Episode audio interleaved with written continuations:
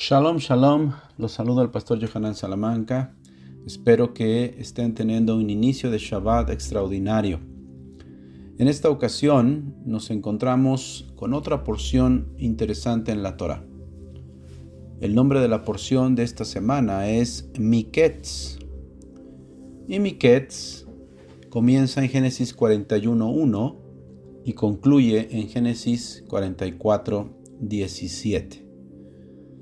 A manera de resumen, porque hay mucho que abarca esta porción como todas las demás porciones, pero a manera de resumen, resalta en esta porción que, bueno, Faraón, en el momento en que se gobernaba Egipto en aquel entonces, ese Faraón, tuvo dos sueños que le causaron confusión, que eran problemáticos para él. El primer sueño eh, relata él mismo que veía siete vacas hermosas, gordas, pero que después de ellas subían otras siete vacas de feo aspecto, ¿verdad? Flacas, y que se comían o devoraban a estas vacas hermosas.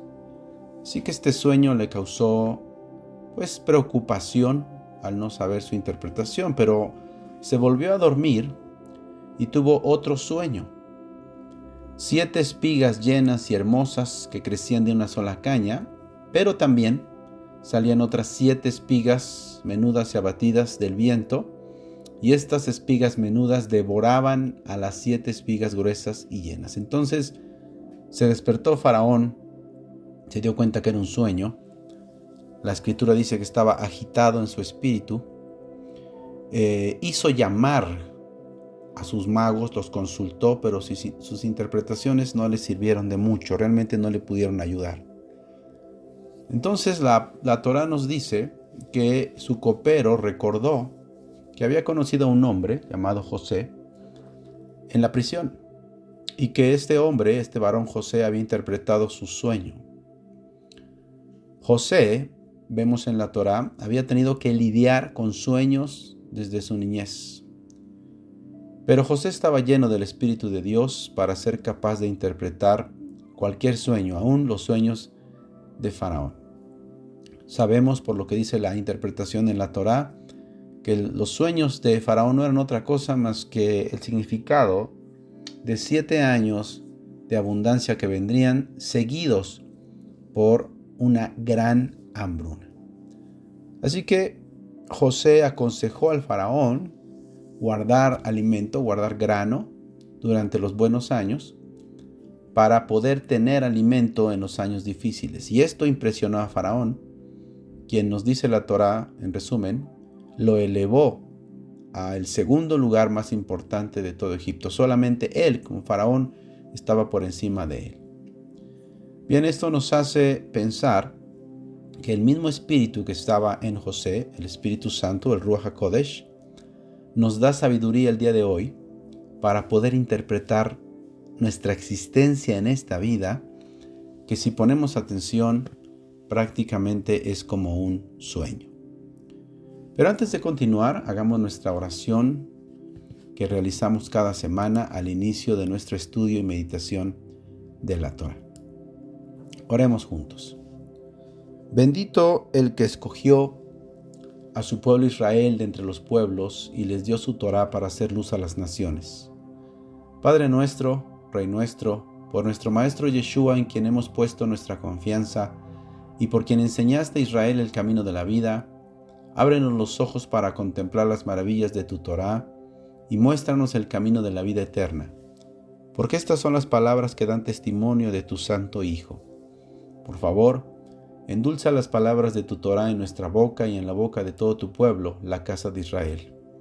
Que nosotros, nuestros descendientes, los descendientes de nuestros descendientes y los descendientes de tu pueblo, la casa de Israel, todos nosotros, seamos aquellos que conocen tu nombre y estudian tu Torah por amor a ella. Bendito seas, oh Señor, dador de la Torah. Amén y amén. Bien, entonces vamos a meditar un poquito en nuestra porción de esta semana, Miketz. Miketz, así es. ¿Qué Miketz tiene que ver con el fin, ¿sí? Eh, con tiempo del fin, con eh, los años que tienen que ver eh, con el cabo del fin se traduce o al fin de, para dar a entender no solamente en ese momento, sino que tiene una alusión profética, porque lo que encontramos aquí también es algo que va a suceder en los últimos tiempos. De ahí la palabra miketz, ¿sí? Aconteció, tenemos en el capítulo 41 de Génesis, ¿sí? Eh, pero en realidad nosotros encontramos que eh, viene la palabra miketz en hebreo.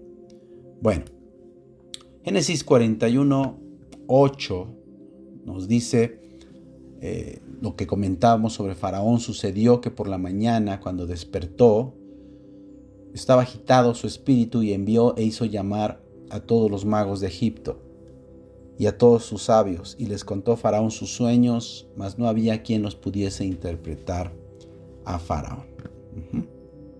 Es algo que comentábamos al principio. Bueno, es importante que nosotros veamos esto la parte aplicable a nuestra vida. Cuando no conocemos a Dios, la vida es como un sueño largo y extraño. La vida puede llegar a ser como uno de esos sueños que podemos tener cualquier noche, eh, que quizá no les encontramos sentido ni significado. Pero la verdad es que debemos aprender, los que conocemos a Dios, a discernir que hay un mensaje en esta vida de parte de Dios. La historia de José, el soñador, si ponemos atención, contiene pistas que nos ayudan a interpretar esta vida, la cual es como un sueño. Los eventos de la vida de José se desarrollaron de acuerdo a los sueños y al resultado de sueños. Por ejemplo, Sueños fueron los que precipitaron su salida, su ida al exilio. Sueños son los que le ayudaron a salir de la prisión. Fueron los sueños los que lo trajeron a acercarse al trono de Faraón. Podemos decir que su vida se desarrolló en sueños, o como dicen algunos, José estaba realmente viviendo el sueño. Todo comenzó cuando José era pequeño y le contó a sus hermanos acerca de un sueño en donde él vio que había montones en el campo, sí, montones de espigas que se inclinaban hacia su montón. Por supuesto, se refería a su familia, que se inclinaban a él. Después tuvo otro sueño en donde él soñó o vio que el sol y la luna, que representaban a sus padres, a su padre y a su madre respectivamente, y once estrellas, o sea, sus hermanos, se inclinaban ante él.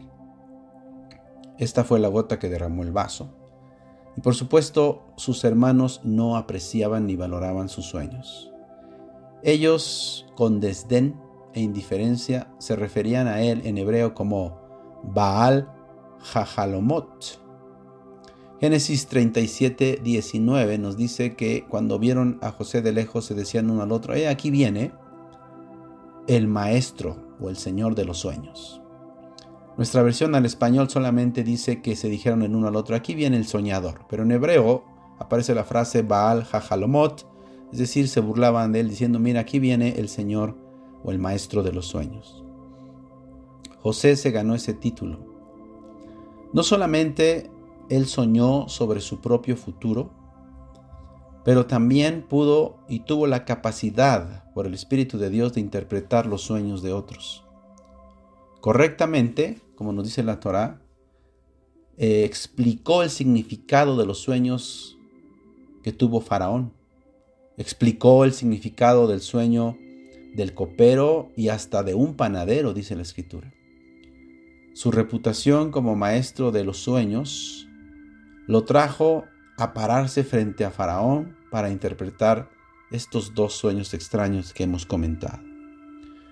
Mis amados hermanos, hermanas y amigos, la Biblia distingue entre sueños y visiones. Podemos ver en la escritura que una visión es un estado alterado de conciencia en el cual una persona ve imágenes, algo así como alucinaciones, mientras permanece completamente despierto. Mientras que un sueño viene mientras una persona está durmiendo. Pero la Biblia nos dice que Dios emplea ambos modos o ambos métodos de comunicación con sus hijos y especialmente con los profetas. Números capítulo 12, versículo 6 nos dice la Torá. Y él les dijo, se refiere al Eterno, oíd ahora mis palabras. Cuando haya entre vosotros profeta del Señor, le apareceré en visión y en sueños hablaré con él. ¿Lo ves? Dios puede usar ambas cosas, sueños y visiones. Dios de hecho usa los sueños para impartir su sabiduría y uno requiere su sabiduría para discernir el significado de sus sueños. La escritura nos cuenta la historia de Salomón, de quien ya hemos hablado antes. Salomón tuvo un sueño mientras dormía en el lugar santo de la ciudad de Gabaón. Dios se le apareció a Salomón en Primera de Reyes 3:5 y le dijo, "Pídeme lo que quieras." Así que ya sabemos que Salomón pidió sabiduría. En el versículo 9 de primer libro de Reyes 3 dice, Da pues a tu siervo corazón entendido para juzgar a tu pueblo y para discernir entre lo bueno y lo malo, porque ¿quién podrá gobernar este tu pueblo tan grande? Entonces encontramos aquí que Dios le dio un sueño, y en el sueño habló con Salomón y Salomón con él, y la opción que escogió Salomón le agradó al Señor. A Dios le gustó que Salomón pidiera sabiduría y por eso no solo le otorgó sabiduría, sino que Dios le dio riqueza y poder, fama, además de la sabiduría que había pedido. En Primera de Reyes 3:15, Salomón nos dice, cuando Salomón despertó, vio que era sueño. Era un sueño, pero no era cualquier sueño fue un sueño de Dios. Más adelante nosotros vemos en la historia de Job, aquel que sufrió mucho, que tenía varios amigos, entre aquellos tenía un amigo muy impetuoso llamado Eliú, el cual nos dice la escritura que creía que Dios enviaba los sueños para advertirle al hombre acerca de no caer en pecado. Leemos en Job 33, 15 al 18. Por sueño, en visión nocturna, cuando el sueño cae sobre los hombres, cuando se adormecen sobre el lecho, entonces, dice, Dios revela al oído de los hombres y les enseña o les señala su consejo, para quitar al hombre de su obra y apartar del varón la soberbia. Detendrá su alma del sepulcro y su vida de que parezca a espada. Qué interesante. Es muy probable que Eliú tuviera en mente el tipo de sueño que Dios usó para advertir, por ejemplo, ¿se acuerdan del rey Abimelech sobre Sara? Leemos la historia en Génesis capítulo 20, versículo 3, como Dios se le apareció a este rey Abimelech en un sueño de la noche y le dijo, he aquí que eres hombre muerto, porque la mujer que has tomado está casada. Ahí Abimelech no necesitó ningún tipo de ayuda para interpretar, para interpretar ese sueño. Así que, mis amados hermanos y amigos, los sueños juegan un rol esencial en la Biblia. Ya en porciones anteriores recordarán eh, aquí en Génesis cómo el Señor le habló a Jacob en el sueño de la escalera, ¿verdad? Mientras él salía de la tierra de Canaán en Génesis 28:12 y cómo Dios mismo le volvió a hablar a Jacob en un segundo sueño cuando él estaba por regresar a la tierra prometida, ahí en Génesis 31, 10 al 11. Podemos decir que los sueños de Jacob marcan su exilio y redención. Pero podemos ver que los sueños y las visiones son tan importantes que el profeta Joel capítulo 2 versículo 28 nos dice que en la redención final, dice, tus ancianos tendrán sueños y tus jóvenes tendrán visiones. Así es. La historia de la redención final comienza con un hombre llamado José y sus sueños supernaturales o sobrenaturales. Nosotros vemos que José es un tipo y sombra de nuestro bendito Salvador Yeshua en su primer venida. Y no por nada Mateo 1.20 nos dice que el ángel del Señor se le apareció a José en un sueño. En fin, podríamos decir tantas y tantas cosas. Pero yo te invito a que veas esta porción esta semana y veas cómo los sueños, halomot en hebreo, juegan un papel importante en el desarrollo de la historia. Ahora, no todos los sueños son de Dios. a veces cenamos demasiado o a veces nos quedamos sin cenar. Hay muchos factores que intervienen, pero lo que sí es cierto es que muchas veces Dios sí utilizará un sueño o Dios mostrará una visión para mostrarnos muchas cosas. Que Dios nos permita la sabiduría y la gracia para poder interpretar cuando Él nos muestre visiones y nos permita sueños de Dios. Amén. Bien, ahora quiero pedirte que alrededor de tu mesa de Shabbat puedas tener esta discusión sobre las siguientes preguntas con tu familia. Qué importante es estar en familia durante Shabbat, o por lo menos con nuestras amistades y nuestros hermanos en la fe. Pregunta número uno. ¿Qué significa la frase hebrea Baal Hajalomot? Baal Hajalomot. Número 2, pregunta número 2. ¿Cuál es la diferencia entre un sueño y una visión? No es lo mismo, ¿verdad? Número 3. ¿Qué es lo que requerimos para ser capaces de interpretar los sueños de Dios? Número 3.